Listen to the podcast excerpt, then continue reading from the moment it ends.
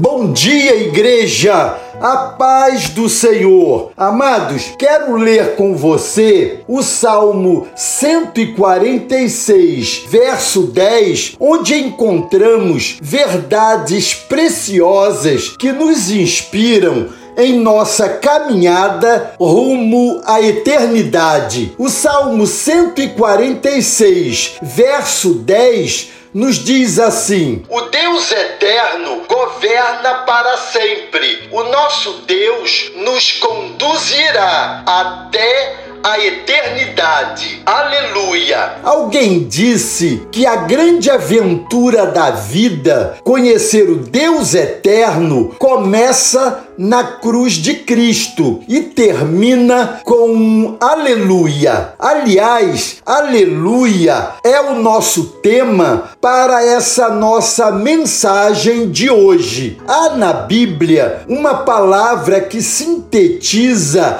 a ação humana, mostrando o propósito último da nossa existência, chamada adoração, e essa palavra é aleluia aleluia. Aleluia é a transliteração de uma palavra hebraica que significa louvem a Deus. Ela aparece 27 vezes nas escrituras sagradas, das quais 23 nos Salmos e 4 em Apocalipse capítulo 19. Quando dizemos aleluia, estamos dizendo que não somos dignos de louvor, mas Deus é digno. Quando dizemos aleluia, estamos reafirmando que Deus tem o controle da história. Aliás, ainda que não percebamos essa realidade,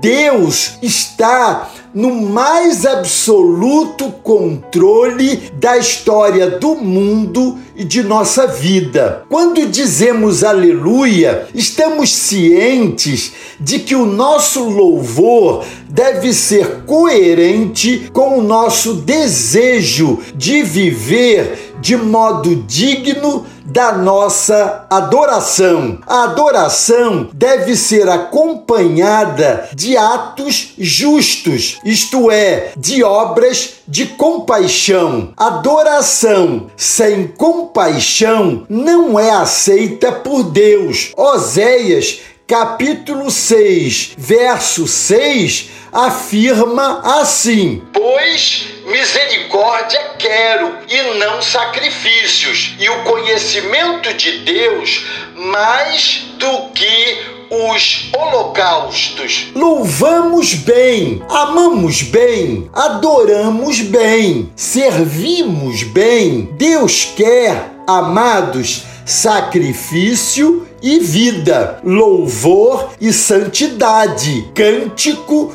e serviço ao próximo. Todos precisamos olhar para frente e desejar que nossas vidas sejam aleluias, da cabeça aos pés, com a vida e com os lábios. Amém? Glória a Deus. Deus os abençoe.